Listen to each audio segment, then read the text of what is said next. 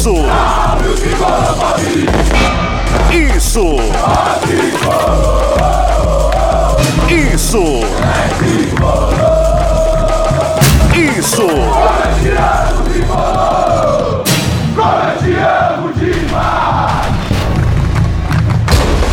Isso é São Paulo! Isso é São Paulo!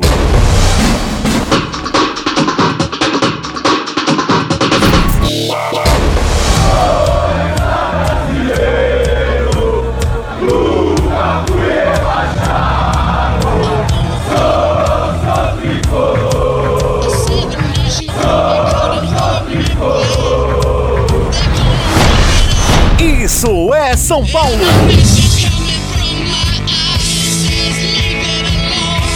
Chegamos! Começa agora o oitavo episódio do IESP, o podcast do Isso é São Paulo. Meu nome é Bruno Grossi, vocês já sabem.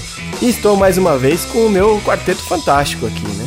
Felipe Lucena, Ivan Drago, Eduardo Afonso, sempre juntinhos, conversando, debatendo as notícias do São Paulo.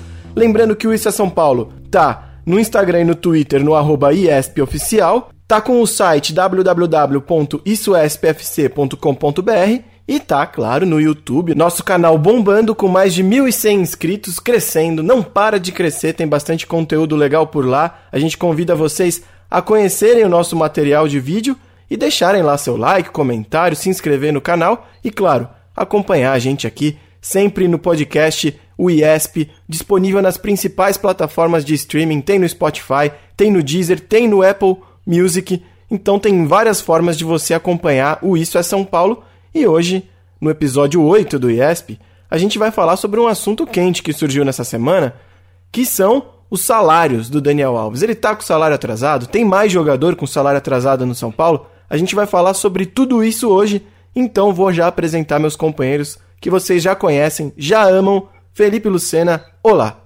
Fala Bruno Grossi, fala Ivan, fala Edu, um prazer muito grande mais uma vez estar aqui com vocês. Como eu sempre digo, escalação muito forte para debater o São Paulo e as notícias que surgem aí durante o período de quarentena, né? Quase todas fora do universo das quatro linhas, mas é o São Paulo Futebol Clube e os assuntos sempre rendem. Vamos para mais um debate. Eduardo Afonso, que prazer falar com você mais uma vez, hein? Tudo bem, Grossi? Grande abraço, prazer é meu. Um abraço ao Ivan. Um abraço e parabéns, né? Ao Felipe Lucena, nosso aniversário. É verdade, é verdade. Oh, obrigado, parabéns pessoal. Lucena. Fez aniversário. 2.8. Oh, pô, 2. eu ia falar 2.2, você já me quebrou. Eu ia falar, fez 22 anos, tal, 28 anos do Lucena.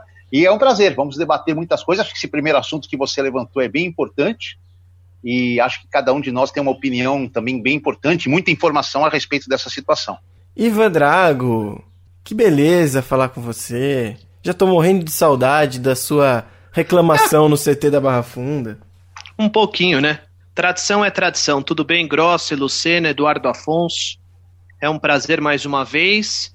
Bom, o futebol tá parado, mas os assuntos não param, né? Portanto, estamos aqui à disposição para a gente debater muito São Paulo Futebol Clube. Ainda bem, né? O IESP agradece, porque no momento em que tem pouca coisa acontecendo, quando surge um assuntinho é muito bom para a gente poder ir atrás das histórias e principalmente a gente poder debater sobre assuntos novos, né? Não ficar só revisitando o passado assim, porque tem uma hora que o pessoal quer saber de novidade. E nessa semana, é, o São Paulo apresentou algumas novidades, né? Teve lançamento do segundo uniforme, versão 2020-2021, que eu já sei que tem gente aqui que não gostou, e teve ah. essa questão dos salários, essa dúvida sobre os salários. Eles estão sendo pagos, eles é, estão sendo pagos integralmente, tem atraso, não tem? Antes de falar do salário, vamos fazer essa rodada rápida aqui, que já tem vídeo no canal do YouTube, também tem live no Instagram para quem quiser ver, mas vamos fazer uma rodada rápida aqui sobre o novo segundo uniforme do São Paulo. Eduardo Afonso, vou começar por você, que você tá louco para falar. Você gostou ou não gostou da camisa? Você que é um especialista em uniforme de futebol. É, eu vou falar com, com quem, como quem coleciona camisas. Eu tenho muitas, né? É, eu não gostei da parte de trás da camisa do São Paulo. Eu achei muito feia, muito feia. É, na parte da frente eu acho que tem detalhes que acrescentam. Gostei das listas prateadas, do mapa mundi é, espelhado em determinado momento, escudo costurado, mas a parte de trás da camisa, assim, me lembra assim um avental, cara, aquele negócio vermelho inteiro e depois termina com algumas listras.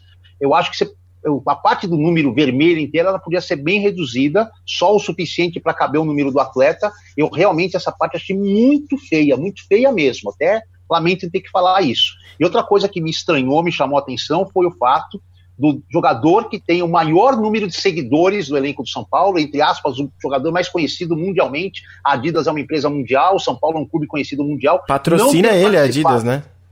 Inclusive, patrocina ele não ter participado do lançamento, numa live, ele podia entrar ali 10, 15 minutos, não faria diferença nenhuma. E mais, hoje, quando ele são publicadas nos, nas redes sociais do São Paulo fotos do Daniel Alves com a camisa, não há o arroba dele na, na, na, na publicação. Isso me estranha muito, enfim. Eu gostaria muito de ver é, o, o, Daniel Alves participando, juntamente com a Vegas, minha cachorra que está latindo aqui, participando é, do lançamento da camisa. Eu não sei porquê, talvez tenha uma justificativa, mas no primeiro momento me surpreende ele não ter participado. E aí, Lucena, você gostou? Achou que dava para ser melhor? Vale a pena gastar 249 reais? Olha, 249 reais em tempos de crise econômica mundial, não sei se nem a camisa mais bonita do mundo talvez valesse esse valor, né? Mas enfim, é, eu achei a parte da frente da camisa muito bonita, muito bonita mesmo. Eu gostei da, do detalhe na lateral, né? aqui embaixo do braço, com as listras prateadas, acho que vai ficar bem bonita. A tonalidade de vermelho eu gostei também, como já tinha gostado da de 2019. E assim, a parte de trás realmente, né? Ela sem o número, sem patrocínio, sem nome de jogador, sem CPF, RG e tipo sanguíneo, como vai ter nos jogos, ela fica bem esquisita. Não, eu não compraria a camisa com a parte de trás lisa. Né? E ontem, pelo que eu ouvi, ontem, no dia do lançamento, pelo que eu ouvi, é, não estava dando para o torcedor colocar número, personalização. Então, ou o cara comprava a camisa lisa, ou ele tinha que esperar. E aí eu acho que não é tão legal porque não ficou bonita mesmo. Poderia ser melhor para mim, quanto mais listrada for a parte de trás da camisa do São Paulo, melhor. Mas eu entendo também que precisa ser lisa, né? Não sei se precisa, mas eu acho que fica é mais fácil você acrescentar ali patrocínios, nome, número, e quando colocar, eu acho que vai amenizar. Então, é, o meu balanço dessa camisa é positiva. Dava para ser melhor na parte de trás, mas eu não, não, não classificaria como feia de maneira alguma.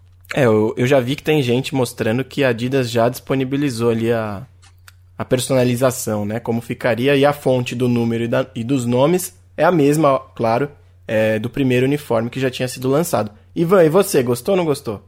É, eu gostei. Eu não sou o Ronaldo Esper, certo? Para dar agulhadas, mas eu gostei. Vocês gostam, né, dessa pataquada, né? Mas enfim. A primeira pergunta que eu faço: o segundo uniforme, já que foi publicado ali, foi divulgado o segundo uniforme, fugiu às tradições do clube? Não. Não. Não.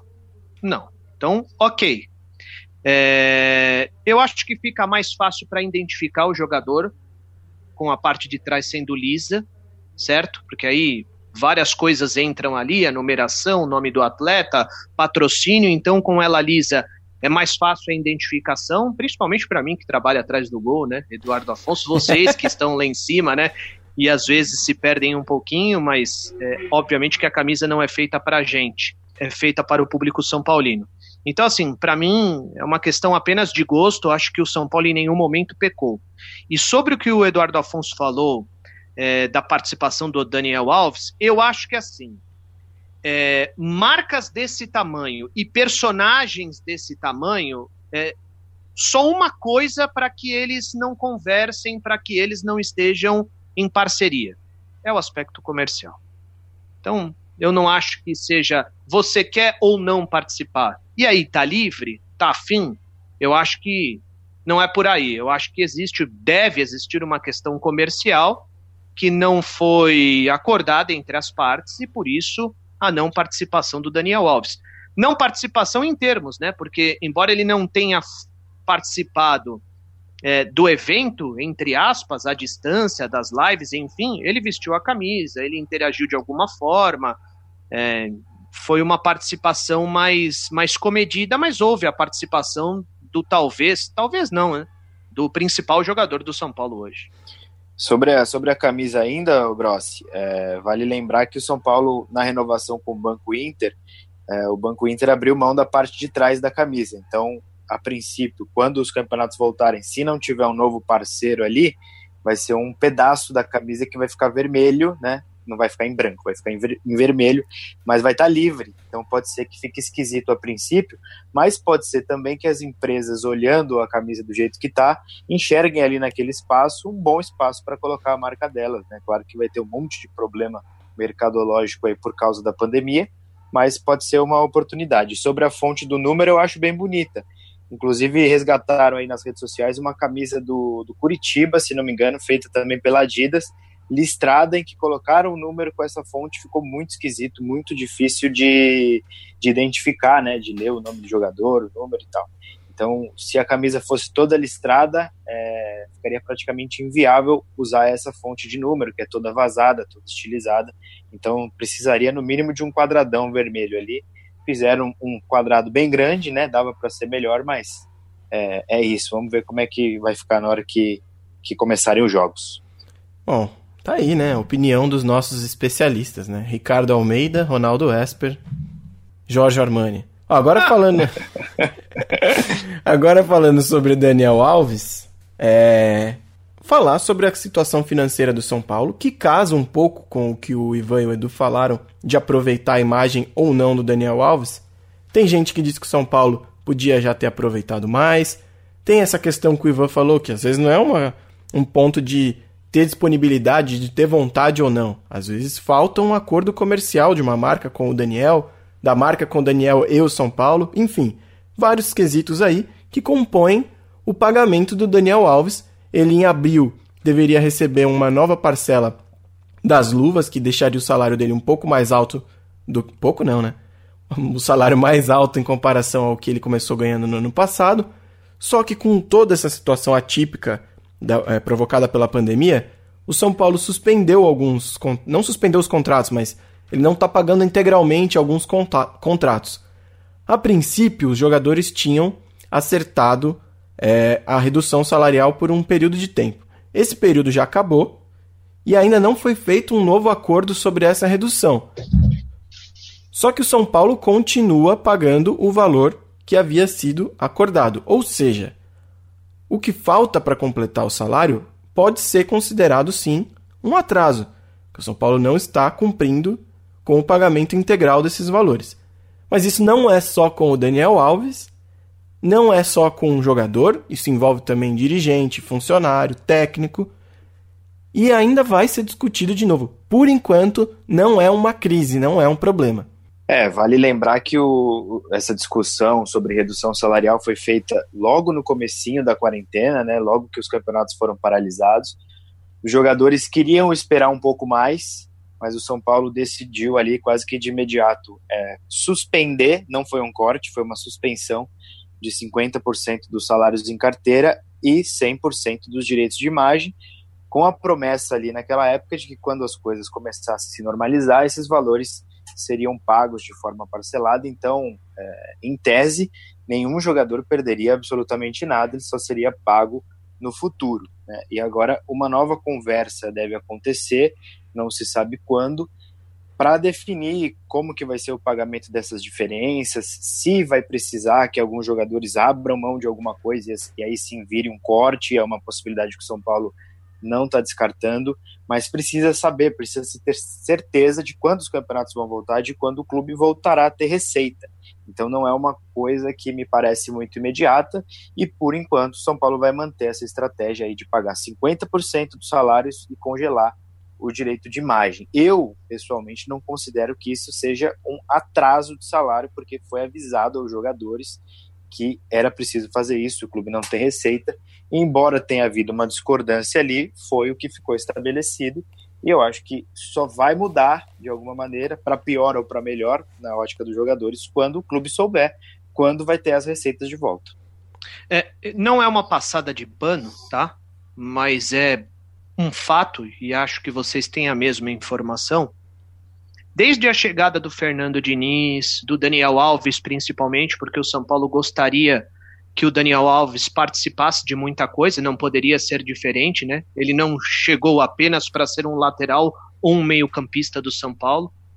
O, o clube está tentando absorver algo a mais que o Daniel possa acrescentar, porque ele passou em diversos clubes e tem uma experiência incrível, até pelos títulos que conquistou, fazendo parte de grandes grupos, conhecendo muito bem o futebol por dentro. Então, assim, existe uma relação muito transparente hoje entre diretoria e grupo de atletas. E o Daniel Alves é um é talvez o grande responsável por isso, né? Então, desde a chegada do Fernando Diniz, onde alguns atletas foram consultados, é, tudo é passado para os jogadores, os jogadores opinam. Só que nesse caso, a informação que eu recebi é que o São Paulo tentou um acordo com os atletas, fez uma proposta, mas depois ficou praticamente que inviável para o clube. Porque o São Paulo passa por uma crise financeira e se eles não aceitassem essa proposta de redução momentânea, com certeza essa situação seria imposta de alguma forma, porque o clube hoje está muito mal financeiramente. Ele já estava mal e com a paralisação ele ficou pior ainda. Então, os atletas é, é, ficaram de mãos atadas. Mesmo que não concordassem um pouquinho, teriam que aceitar porque não haveria outra possibilidade. E, e, ficou até acordado que essa diferença, porque eles não teriam nenhum prejuízo, essa diferença seria paga lá na frente é, de uma maneira parcelada. Alguns não concordaram porque o São Paulo ainda não tinha pagado os direitos de imagem referentes a janeiro e fevereiro.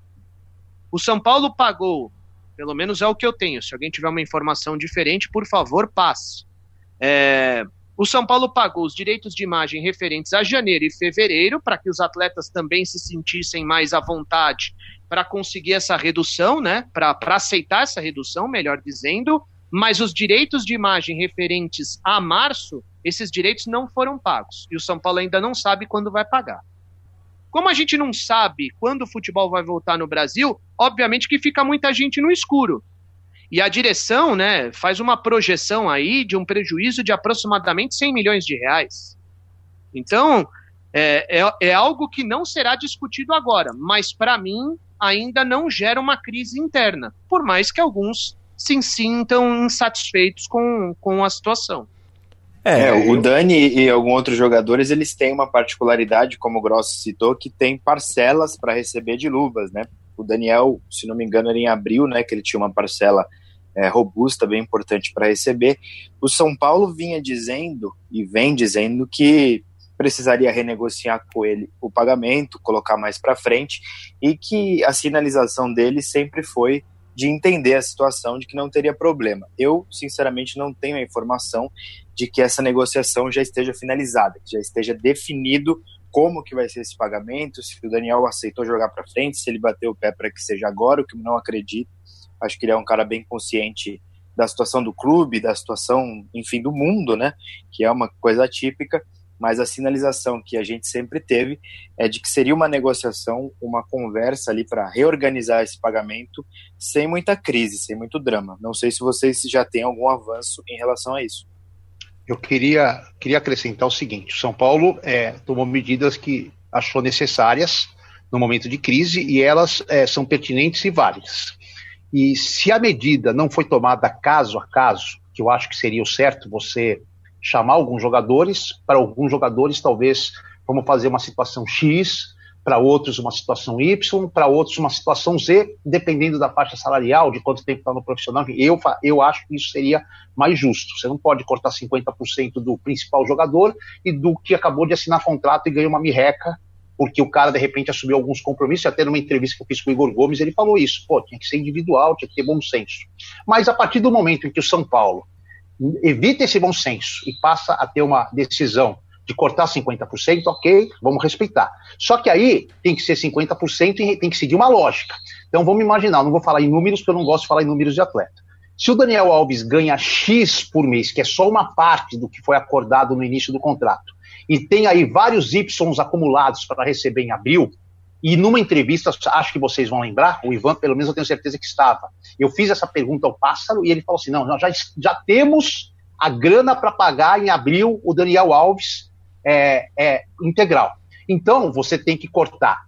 Vamos botar o X atual que ele recebe na metade, paga metade, e não deixar de pagar os Y acumulados totalmente. Você paga metade dos Y. Você segue uma lógica. Você tem cortado metade de todas as despesas. Você vai agora, se ele tinha um Y para receber enorme, e o São Paulo já tinha esse dinheiro, se não dá para pagar inteiro, paga metade, aí você segue uma lógica. Desde o atleta que subiu ontem para o profissional, vou citar aqui o Gabriel Sara, o Danilo, até o Daniel Alves, que é o mais bem pago. Então, o que o São Paulo tem feito?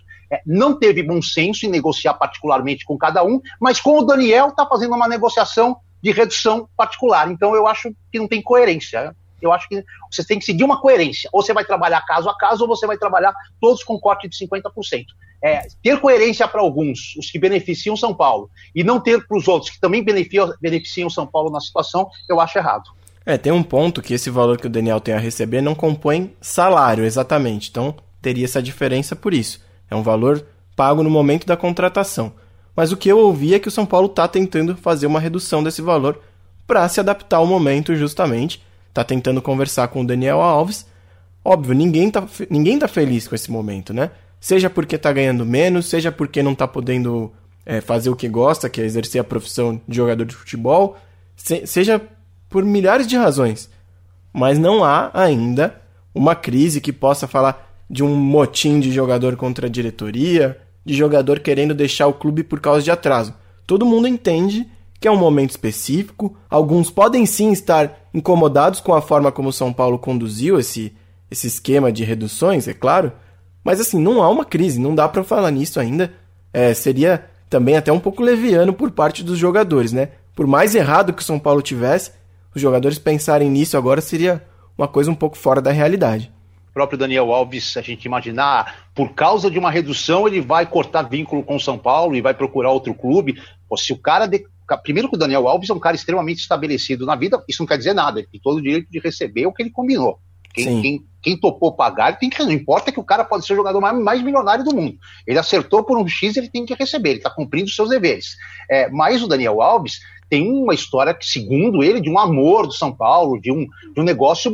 Então, ele não seria assim na primeira crise com 50% de corte, para quem tem essa história com o São Paulo, que o cara já vai ficar insatisfeito e falar para o empresário: Ó, oh, não estou satisfeito, procura um outro time aí que me pague. Eu acho que assim, isso contradiz, inclusive, a história que ele diz ter com o São Paulo. Outra coisa que eu acho que foi muito, muito, é, é, muito errado em se afirmar, eu, eu não desconfio da, da fonte, porque o jornalista que escreveu, um cara que eu admiro muito, que é o Robson Morelli, é falar que só o Pato aceitou a redução, eu acho, eu acho não, vou até cravar, é, é, de uma leviandade enorme, porque eu conversei com outros jogadores que ficaram incomodados com isso, porque eram jogadores que estavam dispostos e foram a favor da redução salarial. Falar que só um jogador aceitou a redução, talvez um tenha se manifestado publicamente, eu nem sei se o Pato se manifestou, mas não foi só ele que aceitou a redução, ficou assim uma imagem, ah, o Pato é legal, gente boa, até aceitou, os demais são todos é, os caras que não compreendem a situação. Eu achei bem, bem, bem errado isso aí. Inclusive o Daniel foi um. Isso que era isso mesmo que eu ia te falar. O Daniel foi um dos jogadores que conversou com a diretoria e falou: não, vamos lá, Daniel, Volpe, Pato. Enfim, os líderes do elenco tomaram a frente, até porque eles teriam o corte mais volumoso, não necessariamente o mais. o que afetaria mais a vida, né? Como você falou, o jogador jovem que corta 50%, tem um impacto muito maior na, no, nos gastos da vida do que o jogador que ganha um milhão. Mas enfim, o Daniel Alves concordou com isso e tem se posicionado várias vezes sobre como a prioridade do momento é cuidar da saúde e não pensar no esporte e no dinheiro, né?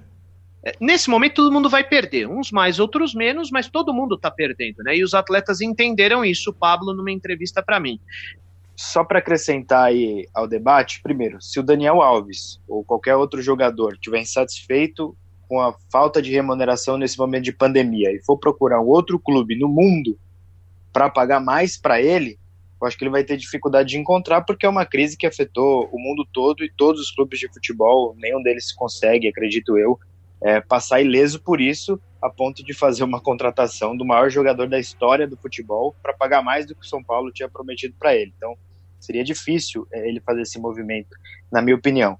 Outra coisa, quando o Pássaro disse naquela entrevista que o São Paulo estava preparado para pagar os valores ao Daniel Alves em abril, é, eu não sei se o São Paulo tinha o dinheiro em caixa, e eu acho que não, ou se ele tinha um orçamento preparado para que aquele dinheiro, naquele momento, estivesse disponível, o São Paulo pudesse pagar, mesmo sem ter os parceiros definidos. Né? Tem um parceiro, que é a Dazon, acho que está perto de fechar outro, mas mesmo que não tivesse nenhum acordo, o São Paulo, pelo orçamento que ele tinha, pelo planejamento que tinha, conseguiria pagar o Daniel Alves no prazo estabelecido, o que com certeza mudou, porque o São Paulo não tem mais um monte de receita que, com, com as quais estavam contando.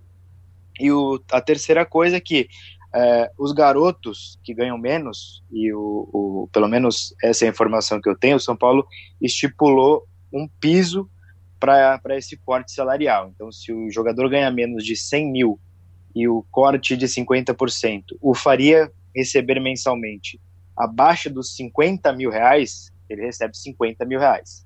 Se ele ganha menos de 50 mil reais, ele não tem nenhum corte, ele continua com o salário 100% dele.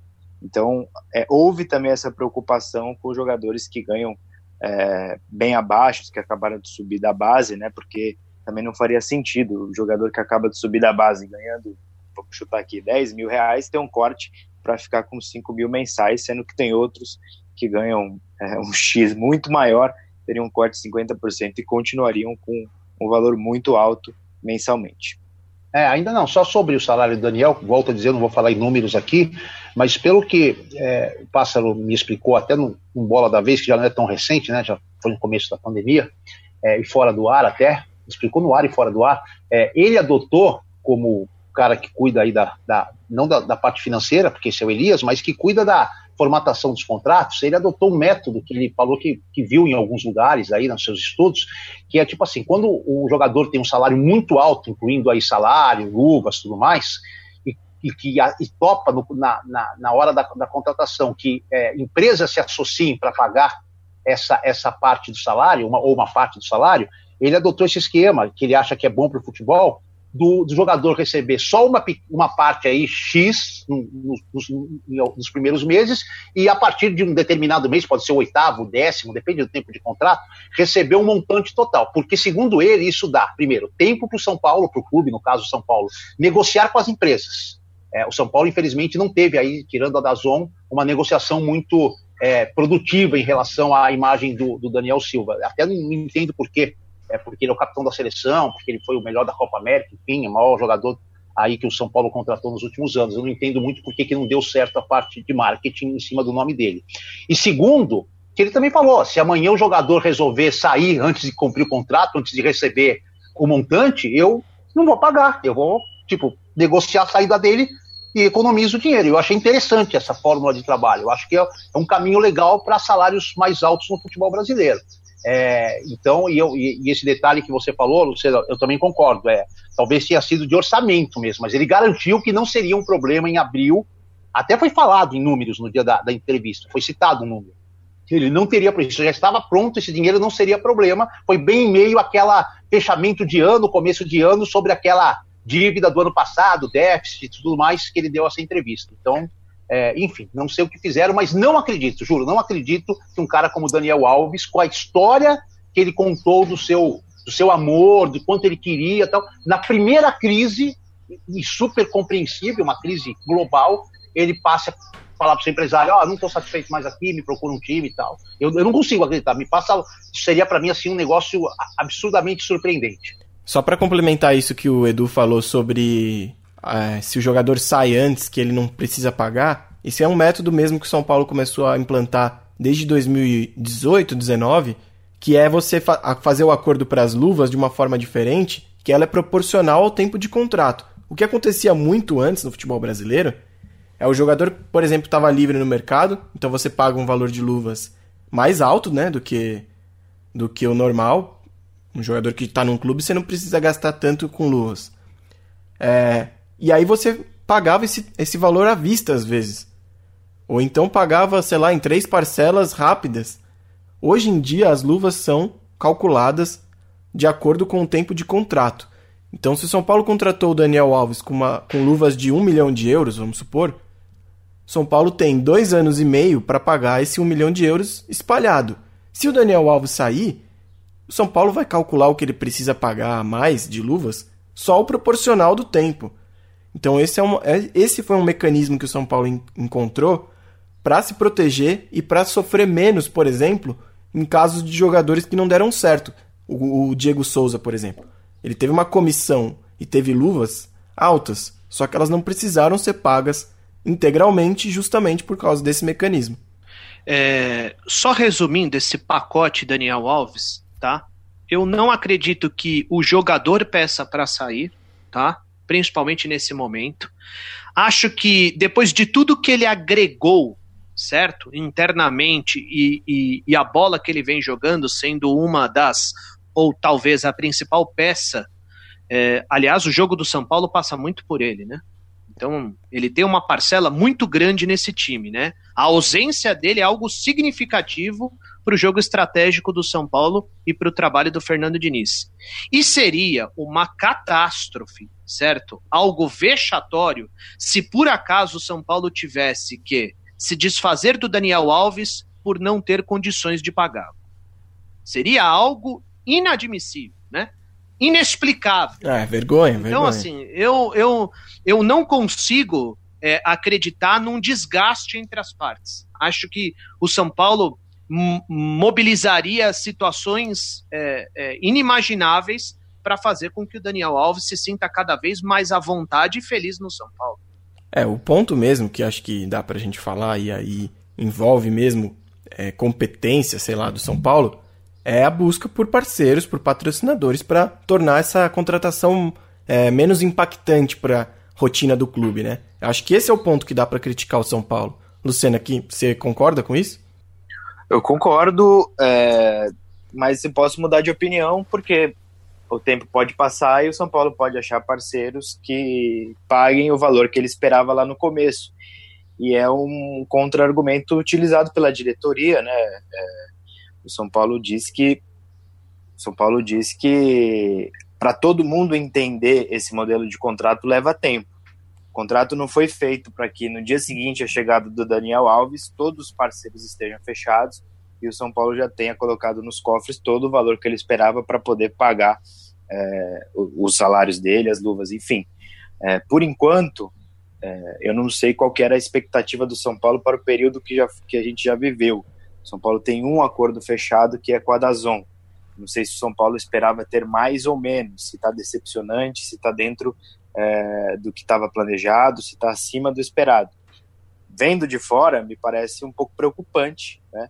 porque o São Paulo não tem certeza se vai conseguir pagar os salários do Daniel Alves com a suavidade que imaginava quando ele chegou. Talvez o São Paulo esperasse que, pelo nome, pelo porte da figura que contratou, fosse mais fácil achar parcerias.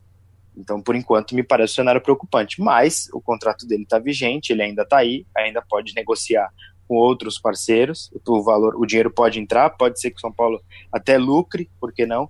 Então, é uma coisa difícil de opinar com 100% de certeza agora. Tem que esperar é, que o contrato dele passe, a gente tem que ver o que o clube vai conseguir, e aí sim a gente faz uma análise final, né? Até porque Eu se ele vira que... protagonista de um título paulista, por exemplo, aí muda totalmente de figura, né?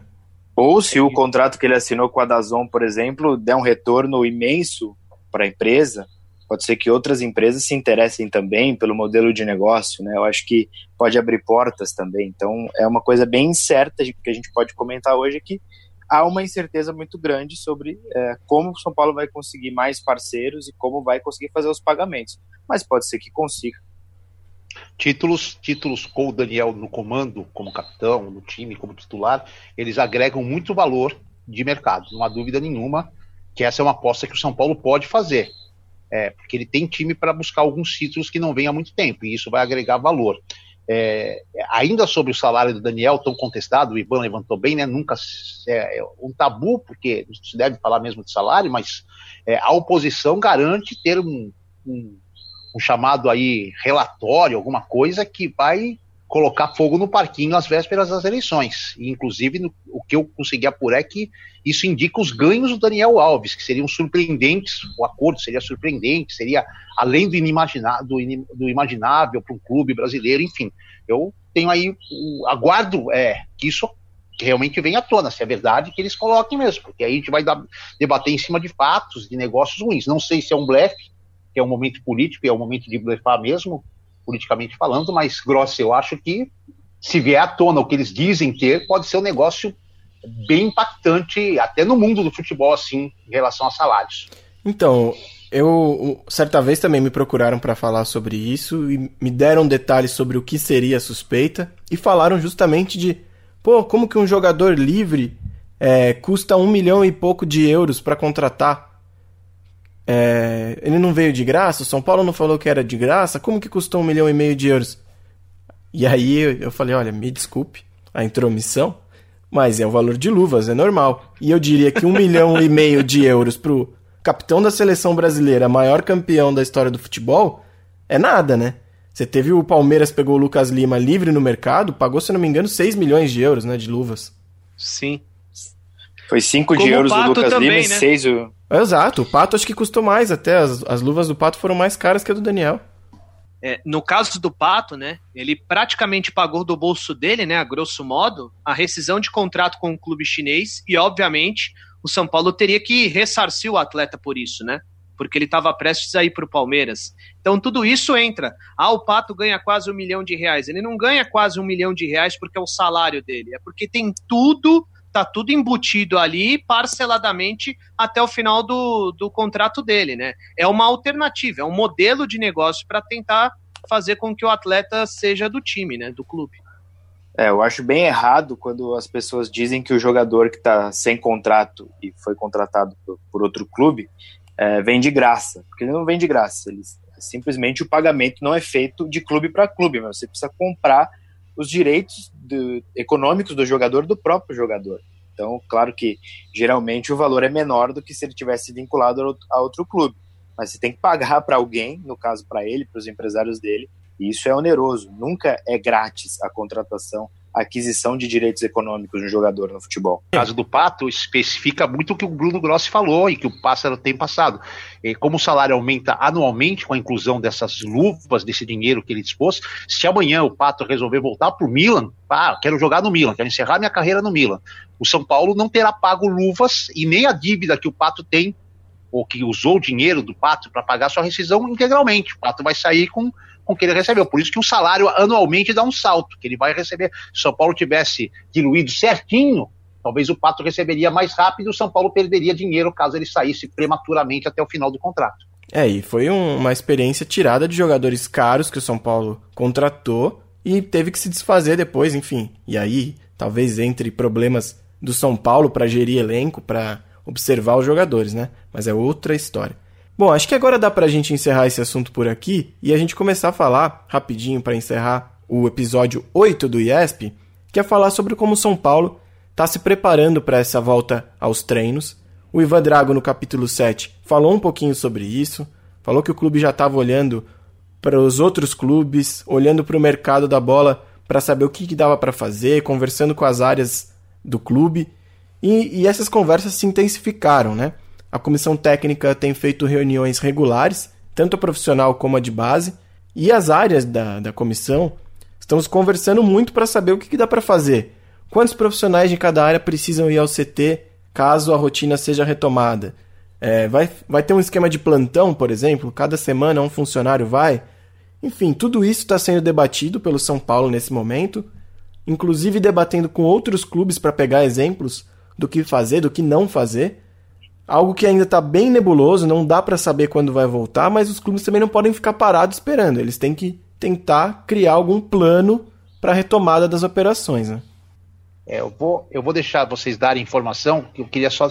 Eu vou dar uma opinião e vocês podem debater, enfim, vou dar minha opinião então. Eu não tenho informação, só sei que o CT está tomando algumas medidas para quando isso acontecer. O CT não é o mesmo, não será o mesmo pós-pandemia do que era antes da pandemia. Agora, eu não sei especificar exatamente quais, mas imagino que sejam de saúde, sanitárias, de proteção, tudo mais. Eu tenho uma ideia, pode parecer meio maluca, mas enfim, a ideia é que eu tenho. É, eu imagino, eu imagino o São Paulo. É, outro dia eu vi um boletim até do Ivan na Transamérica, e o Ivan disse assim: ah, o São Paulo está procurando é, parceiros, a federação, para viabilizar testes, né, Ivan, do Covid, de, de, de, um teste de Covid hoje, eu sei porque eu procurei saber, vou fazer inclusive, é, custa em média 310 reais. 300, vamos botar 300 reais. Se você imaginar que vão ser necessários pelo menos uns 100 testes... A gente o sorológico, Edu?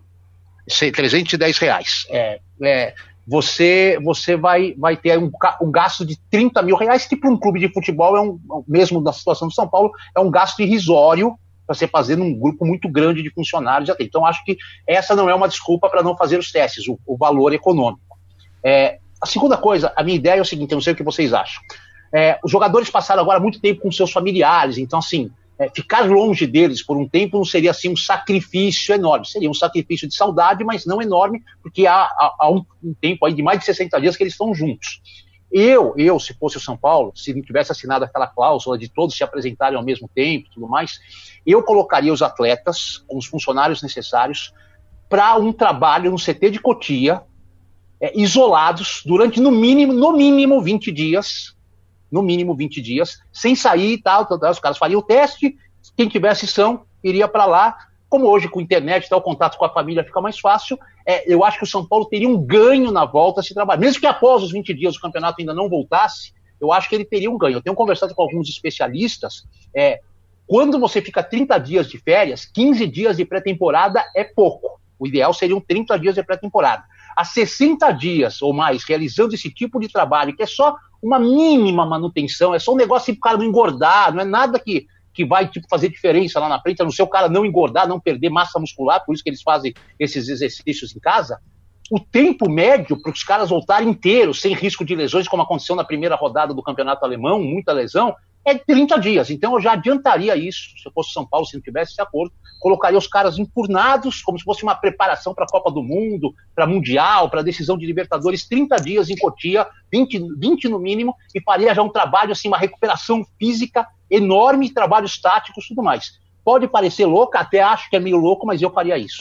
É, talvez seja um caminho mesmo, né? Eu confesso que não tenho acompanhado com tantos detalhes assim como os clubes alemães estão fazendo para voltar. Mas de fato, os jogadores vão precisar de um isolamento maior, de um cuidado maior, para não correr o risco de pegar e passar para os outros, né? Seja para os companheiros, para a comissão técnica ou para os adversários, né? É, essa ideia de utilizar o CT de Cotia, ela existe. Não é, com antecedência, como o Edu sugeriu, porque os clubes é, determinaram que a volta aos treinos vai ser simultânea, todo mundo tem que voltar no mesmo dia, mas o São Paulo está, sim, entendendo a necessidade de fazer de novo uma pré-temporada e ir para o CT de Cotia para um período de retiro mais ou menos como foi no começo do ano, é uma ideia muito real, é algo que deve acontecer, a não ser que haja aí uma restrição é, dos jogadores de ficar confinado de novo agora para trabalhar, né? Eles, eles que já estão confinados é, por enquanto em quarentena. É, o São Paulo também está ouvindo propostas de empresas que oferecem é, a venda de testes, está é, tentando entender, é, ver o que outros clubes fizeram fora do Brasil para saber como comprar esses testes, quais testes têm que ser comprados, então é algo também que está em análise, não está é, bem definido. Agora, o que eu acho que vai acontecer é que não só o São Paulo, mas todos os times vão ter uma pré-temporada menor do que deveriam, porque o que a gente está ouvindo é que os clubes vão fazer um esforço descomunal para entregar todas as datas que estavam no calendário, tudo que estava prometido. E se você pensar em fazer uma pré-temporada do jeito que ela deveria ser feita, isso vai levar muito tempo, isso praticamente vai inviabilizar que se termine o Campeonato Paulista, que se termine a Libertadores, que façam 38 rodadas de Campeonato Brasileiro com viagem e tudo mais. Então, eu acho que os jogadores vão sofrer um pouco, porque me parece que essa volta vai ser um pouquinho atropelada, né, para que volte logo, para que quando puder jogar é, não, não perder tempo e colocar a bola para rolar, porque até pela questão financeira, né, que os clubes precisam do dinheiro proveniente dos campeonatos. É, isso significa que tudo vai acontecer imediatamente?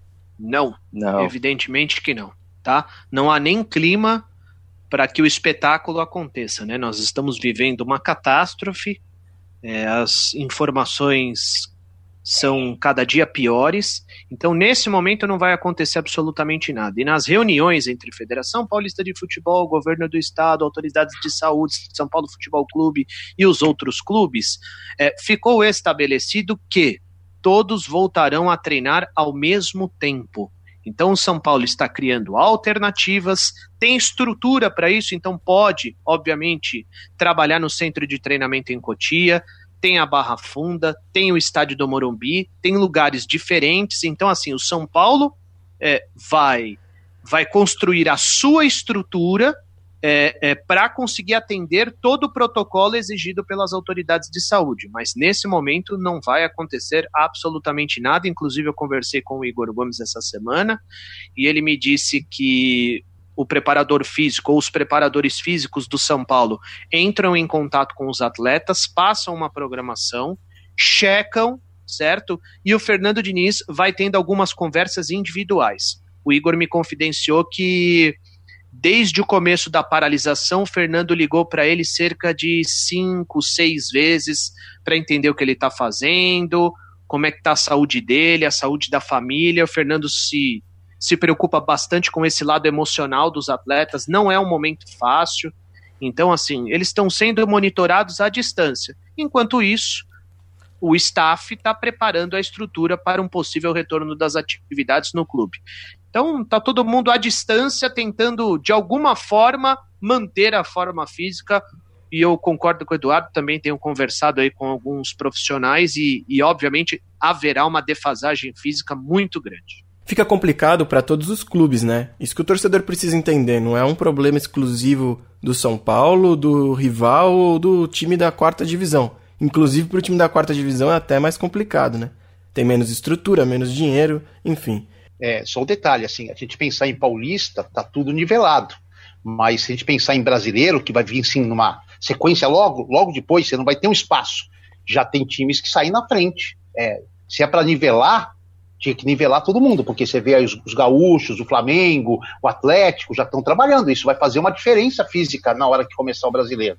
É, Quanto mais tempo São Paulo e os paulistas ficarem é, esperando uma decisão de todos da Federação Paulista voltarem, e esses times forem praticando as suas atividades, se não normais, próximas às normais, a defasagem, isso vai ser, o reflexo disso vai dar lá no meio do brasileiro, na maratona, tudo mais. Eu acho que é, é, entendi a posição dos times em se fecharem com a federação tal. Lógico, São Paulo, Corinthians, Palmeiras, Santos tem mais estrutura do que o Santo André e outros times, mas, cara, você tem que pensar num contexto geral. Tu vai colocar em risco a tua temporada toda. Se, se você tem estrutura para já começar alguma coisa agora, enfim, talvez seja até uma visão meio egoísta da minha parte, mas é, eu só vejo os outros caminharem e os paulistas ficando. É, que tem um ponto que em São Paulo é o epicentro da pandemia no Brasil, então tem muito mais casos, o risco é muito maior do que em outros lugares. E mesmo o Grêmio e o Inter, quando retomaram, precisaram parar ali por alguns dias, porque a situação Sim. fugiu do controle. Tá, são quatro times aí que retomaram as atividades, mas e aí? Retomaram como? Com que risco? Com que método? E se o campeonato demorar quatro meses para recomeçar, do que, que vai adiantar essas duas semanas? Talvez nada, talvez daqui a pouco eles tenham que liberar os jogadores de novo. Então acho que, como no Brasil ainda não há uma certeza se a curva está subindo rápido ou devagar, se ela já estabilizou, se ela já está descendo, eu acho que é difícil para os clubes fazerem qualquer projeção. Até esses que teoricamente se anteciparam, não tem garantia de nada, a meu ver. Concordo com, com a visão do Grossi, acho que está muito incerto e tem que estar tá incerto mesmo, né? A gente não sabe é, em que é o que você falou, a gente não sabe como que está essa curva, se ela parou de crescer, se ela ainda está crescendo, né? A gente só vai saber que atingiu o pico de casos quando a curva começar a descer. E isso ainda não aconteceu, tem só crescido. Então, a gente não tem que pensar, na minha modesta opinião, em voltar futebol agora, porque não faz o menor sentido e acho que a mensagem que seria passada para a população seria muito ruim. Eu, eu acho que nesse, nesse momento que a gente tem uma, indecisão muito grande, uma confusão de ideias, uma confusão de lados na cabeça das pessoas, você começar a voltar uma das atividades que mais vai gerar atenção é uma mensagem que vai na contramão do que as pessoas têm que estar pensando nesse momento. Então, na minha opinião, não é hora de pensar em voltar ao futebol, mas claro que os clubes têm que estar preparados para quando essa hora chegar e acho que o São Paulo está fazendo o que tem que fazer. Bom, pessoal, hoje mais um debate riquíssimo, profundo. A gente tá ficando muito profundo aqui, tô gostando de ver. Assuntos complexos, dados, estatísticas, informações de bastidores, tá bonito, tá bonito de ver. Ivan Drago, muito obrigado pela participação mais uma vez. E queria saber se você vai assistir domingo o reprise de São Paulo e Liverpool. Com certeza, estarei na audiência, já assisti algumas vezes, vou assistir novamente e foi um prazer estar mais uma vez aqui com vocês. Ninguém me chamou na última semana para live, então eu estou muito, muito insatisfeito também. Estou pensando na minha rescisão contratual. Que isso, não brinca com o meu coração, cara. Eduardo Afonso. Tamo junto! Ah, tava ficando assustado já. Eduardo Afonso, obrigado mais uma vez. Obrigado mais uma vez também à ESPN por permitir que você esteja ao nosso lado. E eu queria saber, aproveitando o gancho do Mundial de 2005, o que você estava fazendo em 2005 nesse ano tão especial para São Paulo? Então, desses 22 anos de cobertura do São Paulo, esse Mundial foi o único torneio que eu não fiz porque eu tinha estava me preparando para um transplante renal, já fazia hemodiálise e não tinha como me ausentar é, do país, de São Paulo especificamente, das minhas sessões de hemodiálise, para viajar para o Japão. É, eu transplantei logo depois do Mundial.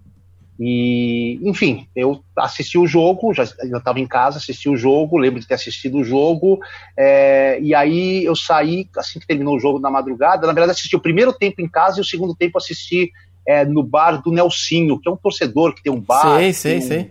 É, sabe quem que é, né? Ele fez lá um. Eu não ia, não ia, mas no fim acabei indo lá no intervalo rapidinho e passei o segundo tempo e voltei para casa. Era uma época que não podia beber nada, não podia comer quase nada. Então foi essa a minha relação. Eu também já vi algumas vezes o jogo, é, principalmente os lances do Rogério Ceni. Enfim, para todo torcedor de São Paulo, é, imagino que seja um grande orgulho, um grande prazer poder rever essa conquista tão difícil, tão complicada e que colocou novamente o São Paulo aí entre os principais times do mundo. E você, Luciana, seu até logo para o público? E o que, que você estava fazendo em 2005 e o que você vai fazer neste domingo de reprise? Em 2005, eu, do alto dos meus 13 anos, estava assistindo esse jogo aqui na sala de casa e agora, em 2020, eu vou assistir exatamente no mesmo lugar, só o sofá que mudou, que foi trocado aí faz alguns anos. E a minha dica cultural, claro, que é esse jogo, assista essa reprise e reparem que não foi o massacre que todo mundo fala. Tudo bem, no segundo tempo o Liverpool pressionou o tempo todo, mas no primeiro tempo o São Paulo jogou mais futebol que o Liverpool e por isso foi para o intervalo ganhando de 1 a 0. Não caia em fake news. Ah, outra fake news aí, ó. Ninguém lembra do pênalti não marcado no, no Danilo, né? Ou no Júnior? No Danilo. É, foi, foi, no Júnior. Nem, o Danilo lembra. Não, foi no Júnior, foi no Júnior. É, tem isso. Teve um pênalti no Júnior. É, marcado. Um lance antes da entrada do Lugano no Gerrard, tão famosa, teve, teve esse pênalti. E o Lugano disse que só não foi expulso porque pesou a consciência do juiz que não sabia se tinha sido pênalti ou não. Enfim, Exatamente. se o Lucena tinha 13 anos. Só deu o carrinho por isso. Exato, ele sabia que não ia ser expulso. Eu, eu dei risada aqui a hora que o Lucena falou no alto dos meus 13 anos, mas eu tenho que falar que eu estava no alto dos meus 12 anos, né? Então. Com essa eu me despeço, pessoal. Muito obrigado por mais uma vez acompanharem o IESP, o podcast do Isso é São Paulo, terminando aqui o oitavo episódio. Lembrando que estamos no Instagram e no Twitter com IESPOficial. Temos o site www.issoespfc.com.br e o nosso canal no YouTube. Faça sua inscrição, ative o sininho e nos deixe mais feliz. Muito obrigado e até a próxima.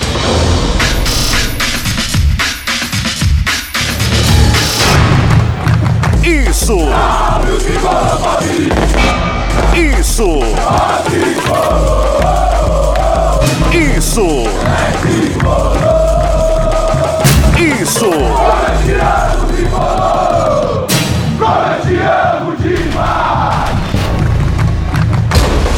Isso é São Paulo! Isso é São Paulo!